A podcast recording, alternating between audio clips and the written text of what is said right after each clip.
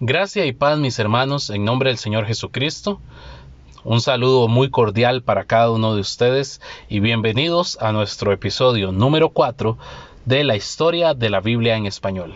En nuestro podcast anterior estuvimos conociendo a un personaje llamado Julián Hernández o como le hemos llamado nosotros también Julianillo. Este personaje es vital para conocer la historia de la Biblia en español, no solamente porque él se ofreció como corrector de pruebas de la Biblia en la que Juan Pérez estaba trabajando, sino porque además, ante la necesidad de llevar estas Biblias a España, él mismo, a costo de su propia vida, se ofreció voluntariamente para él mismo llevar las Biblias en contrabando a España. Y ese es un momento crucial en la historia de la Biblia en español. Julianillo es importante en esta historia porque uno de los depósitos que él usaba para ocultar su preciosa mercancía de Biblias en español era un convento de frailes jerónimos ubicado cerca de Sevilla llamado el convento de San Isidoro de Santiponce donde vivían en comunidad unos 40 monjes, y muchos de ellos fueron guiados a Cristo y fueron llevados a abrazar la doctrina de la Reforma. Cuando Julianillo fue apresado, los monjes que habían abrazado el Evangelio sabían que ya la Inquisición estaba detrás de ellos y que les quedaba poco tiempo, y ellos deciden escapar del convento de San Isidoro. Y es así como en el año 1557, 12 monjes decidieron abandonar el convento y huir de la Inquisición. Entre estos monjes estaba Cipriano de Valera, Casiodoro de Reina y otro reformador español que lamentablemente hoy en día no se conoce tanto, Antonio del Corro.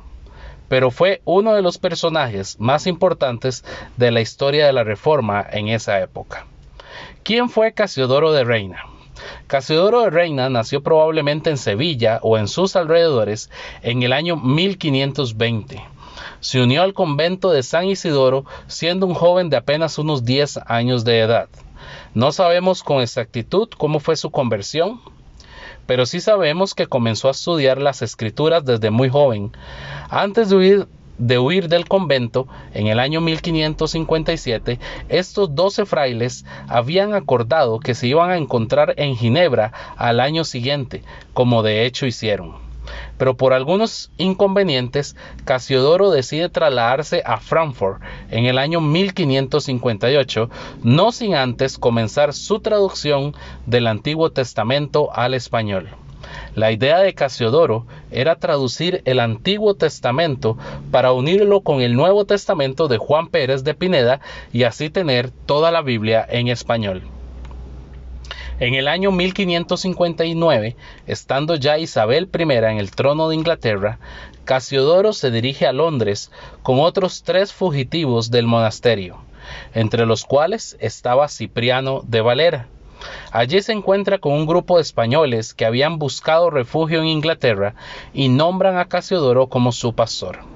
En esa misma época comienza a hacer gestiones para publicar su versión de la Biblia, el Antiguo Testamento en lengua castellana, por lo cual escribe una carta a su amigo Antonio del Corro, recuerdan, ex monje en San Isidoro, indagando sobre las posibilidades de publicar esta Biblia en el continente, aunque obviamente no en territorio español. Este le responde que se dirija a Francia llevando consigo a Cipriano de Valera como corrector, ya que tenía un impresor que se había ofrecido para llevar a cabo el trabajo.